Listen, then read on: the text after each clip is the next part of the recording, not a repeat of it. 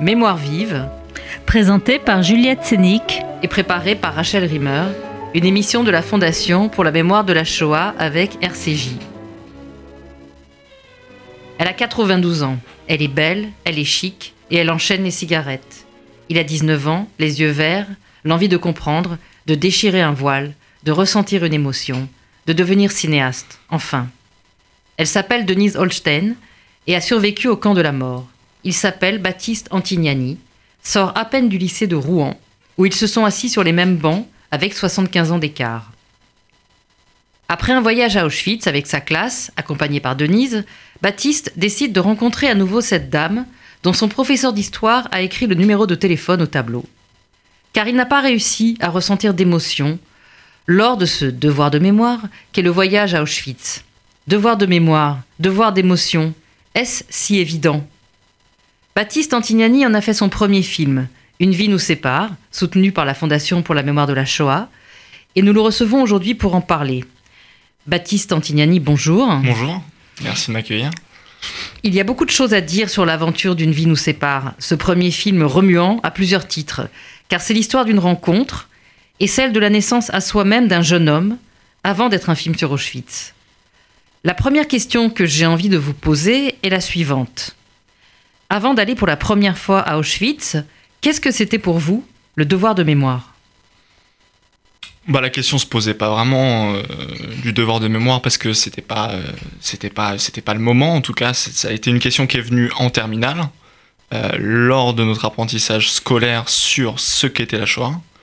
Après la Shoah pour moi ça a été pendant toute mon enfance mon adolescence aussi et même un pan majeur de l'histoire voilà qui restait qui restait assez flou qui restait au sens strict de l'histoire et c'est à travers l'enseignement scolaire et tout ça que s'est posé petit à petit la question du devoir de mémoire, des questions où euh, notre jeunesse était directement ciblée, concernée, où on nous demandait de, transmettre, d'apprendre, euh, de retenir cette histoire-là. Donc voilà, c'est venu petit à petit au final, euh, au fur et à mesure des, de l'enseignement scolaire et des, manuels scolaires. Mmh. C'est pour ça que vous parlez dans le livre, en fait, éponyme, euh, d'une progression sur le sentier du devoir de mémoire. Euh, est-ce que c'est cela que représente le film pour vous, en fait, la progression sur ce, sur ce chemin? Sur un, sur un chemin de démarche mémorielle, plus que sur une question de devoir de mémoire, euh, parce que je pense que le film va à l'encontre d'un devoir. C'est une démarche complètement individuelle qui vient et qui naît d'une curiosité euh, complètement personnelle et individuelle, alors que le devoir de mémoire dans le terme euh, représente quand même une injonction euh, plutôt de masse. Mm. C'est un devoir pour l'ensemble des personnes, l'ensemble de la jeunesse. Donc c'est plutôt ouais, une démarche qui se forge limite en, opposition à un devoir de mémoire ou au devoir de mémoire dans, sa, mm. dans sa conception assez classique. Mm. Donc en fait, vous avez en quelque sorte réagi à, cette injonction parce que euh, vous, vous le racontez dans votre livre, euh, comment est née un peu l'envie de faire ce film, c'est-à-dire que vous êtes euh, une génération bombardée d'informations et vous êtes en quelque sorte sommé de réagir bah, à ce qui se passe, aux migrants, au réchauffement climatique et, finalement c'est difficile de ressentir quelque chose.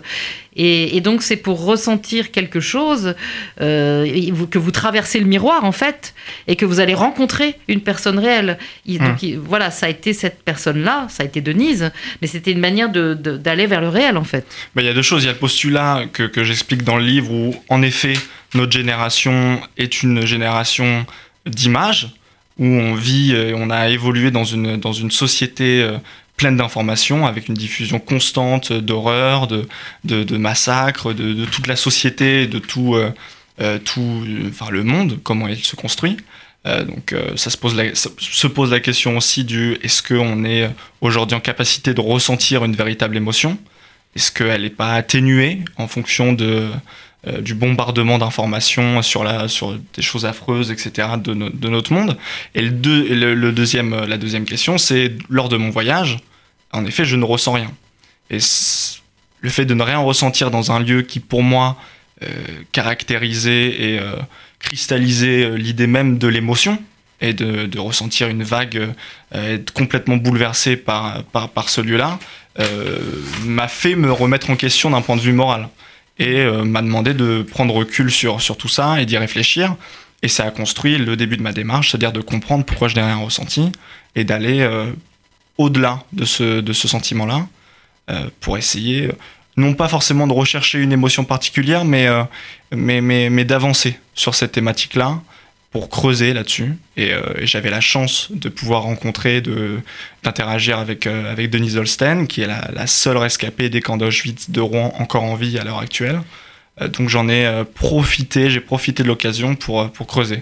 Mhm. C'est avant tout de la curiosité au final. Oui, alors là justement c'est intéressant parce que Annette Vivorca, qui est l'une des personnalités qui vous accompagne dans ce film avec Serge Klarsfeld, dit, vous dit, la curiosité est de l'ordre de l'émotion.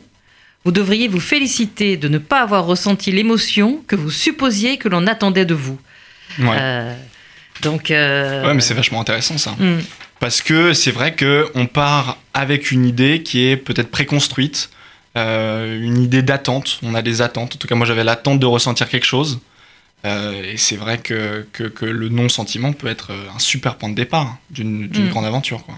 Surtout pour un film qui finalement s'avère être très euh, bouleversant, enfin, et, finalement euh, vecteur d'émotion, puisqu'il s'agit d'une rencontre. Euh, je veux pas tout, je pas spoiler le film, mais c'est une rencontre très très émouvante et qui va déclencher plein de choses. Mais je voudrais pas, pour l'instant, voilà. alors justement, pour réaliser ce film, d'abord, vous avez été accompagné par une production et une équipe technique. Bien sûr. Euh, mais aussi avec, par des éclaireurs, tels Annette Vivorca et Serge Klarsfeld. Que vous ont-ils apporté par rapport à cette démarche personnelle? Alors, les intervenants ou euh, les. Alors, euh, bah, les, bah, les éclaireurs, bah, déjà, du point de vue du contenu, en fait. bah, c'est vrai qu'au départ, bah, on a 17 ans, on a une idée, on vit quelque chose d'un peu atypique, une relation très particulière. Moi, j'ai eu l'idée d'en faire un film. On est seul, on n'a pas de cadre. Donc on essaye, moi c'était mon professeur de cinéma de terminale qui m'avait aiguillé euh, sur la voie d'une résidence d'écriture, de, tout ça, de, me mettre en quête aussi de, chercher un producteur. Donc ça s'est fait très progressivement.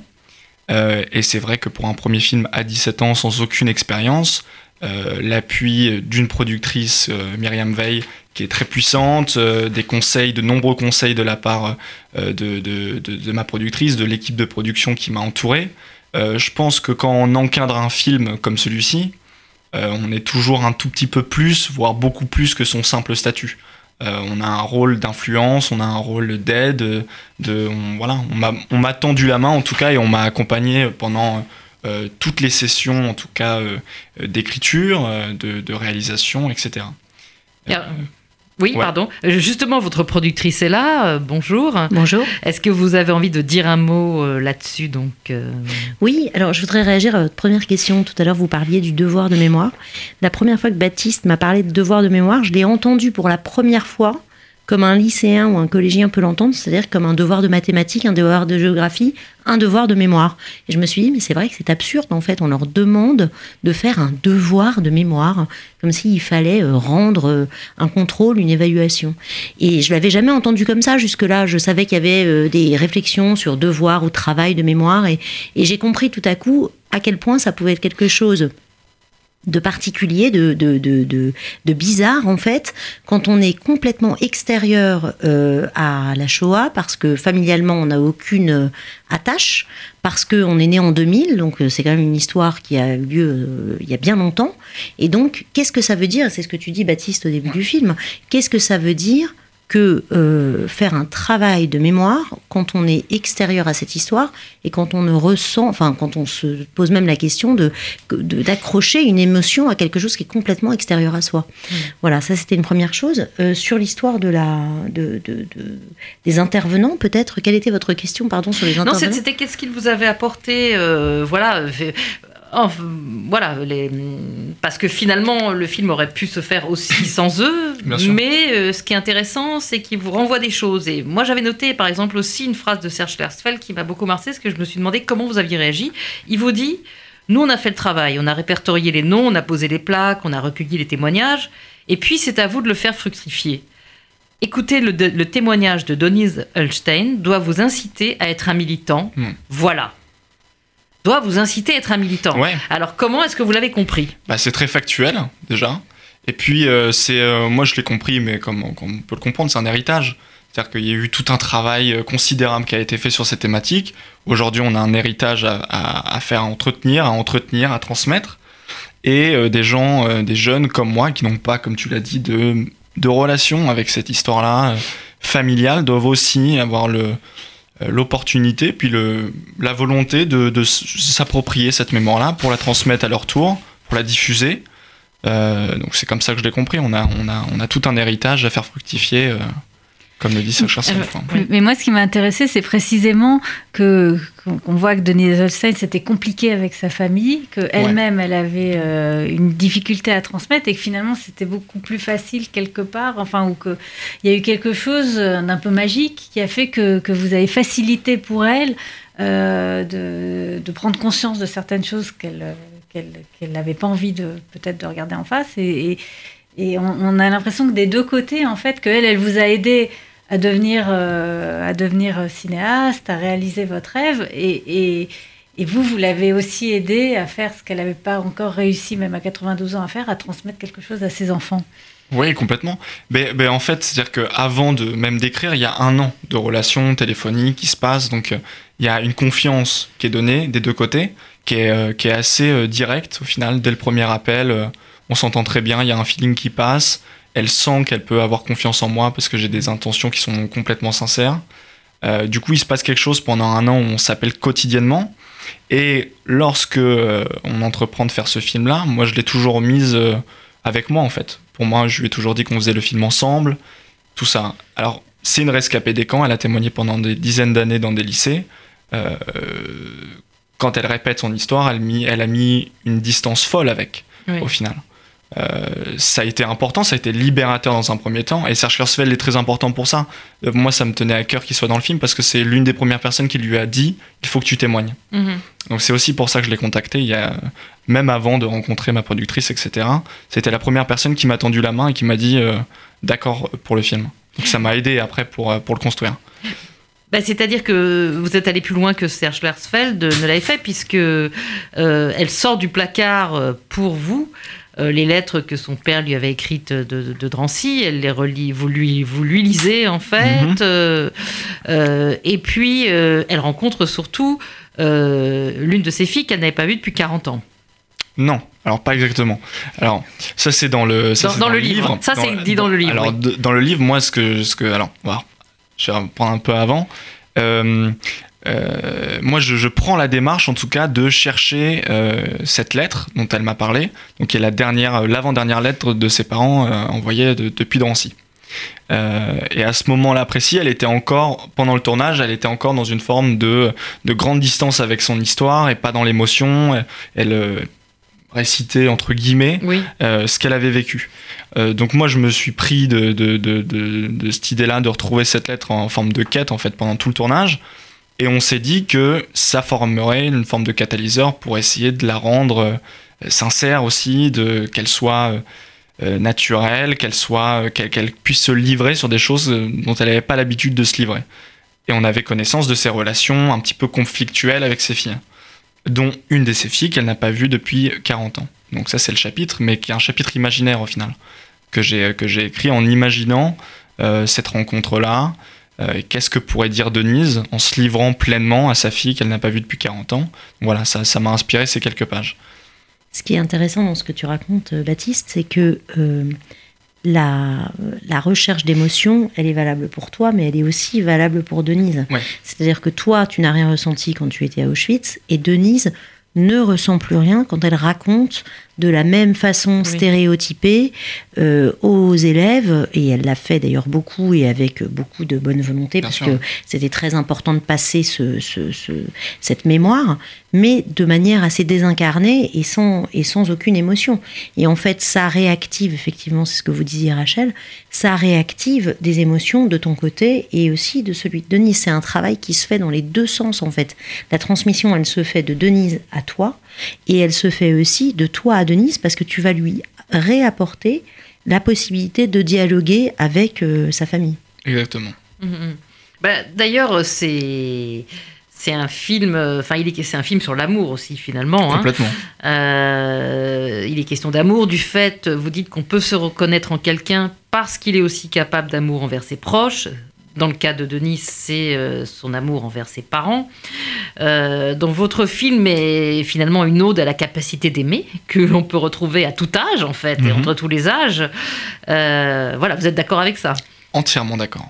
D'accord. et, alors bon, alors une question se pose. Vous dites je n'oublierai jamais Denise, donc je n'oublierai jamais Auschwitz. Mhm. Euh, c'est une phrase euh, audacieuse.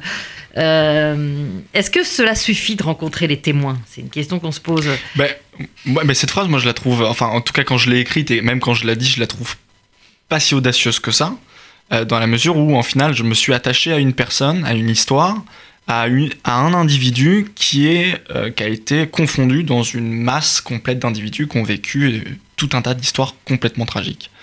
Euh, donc euh, ne pas oublier les euh, plus de 6 millions de personnes qui ont été, qui ont été assassinées là-bas, ça me paraît compliqué. Ne pas oublier une histoire à proprement parler, ça c'est certain. moi j'ai appris avec Denise aussi plus que de la mémoire, des faits complètement historiques. C'était aussi pour ça que c'était intéressant d'avoir Serge Klarsfeld et Annette Viviorca, c'est que c'est aussi la transmission d'une histoire, et l'histoire n'a pas forcément besoin d'émotions pour exister. Mm, mm, mm. Par contre, pour se souvenir et pour devenir pour moi un pour m'engager, pour devenir aussi un acteur, un passeur aussi de ce que j'ai vécu avec, euh, avec Denise, euh, c'est bien sûr dans l'émotion que mm. ça se trouve. Donc c'est euh, c'est pas contradictoire, c'est ça va ensemble en fait. Mm. c'est je n'oublierai jamais Auschwitz, donc je n'oublierai jamais Denise aussi. mais c'est vrai que c'est l'émotion m'a permis de d'ancrer une histoire au mm. sens historique du terme très profondément en moi. Donc d'où cette phrase.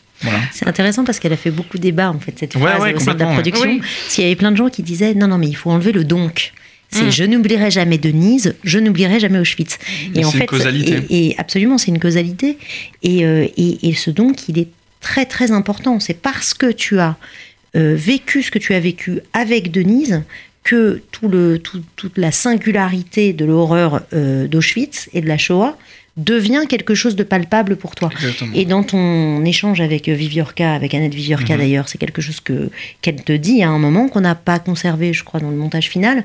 Mais elle dit que pour elle, c'est pas forcément euh, via le cinéma ou via des documentaires, mais que Maus ou que Primo Levi, euh, ça, ça a pu avoir ce rôle pour elle ou pour des gens euh, de, de, de sa génération ou de la génération de ses enfants. Et donc c'est aussi la singularité d'un récit en fait qui permet de ne pas oublier Auschwitz. Donc on est dans cette causalité-là. Mm. Enfin, Mao, c'est de la fiction en fait. oui, oui, oui, bien sûr. C'est autre chose qu'une rencontre avec un personnage réel. Parce que la question qui se pose quand même, enfin, au-delà de votre expérience, mais vous êtes certainement posé la question, c'est vous êtes de la génération qui rencontre les derniers témoins. Mais après vous, voilà, ils, vont, ils sont en train de disparaître.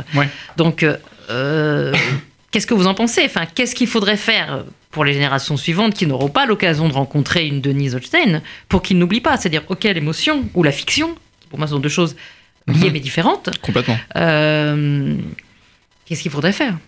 C'est une grande question. Moi, je ne détiens pas la réponse. Je pense que le film, c'est un outil, et le film et le livre, les deux sont des outils.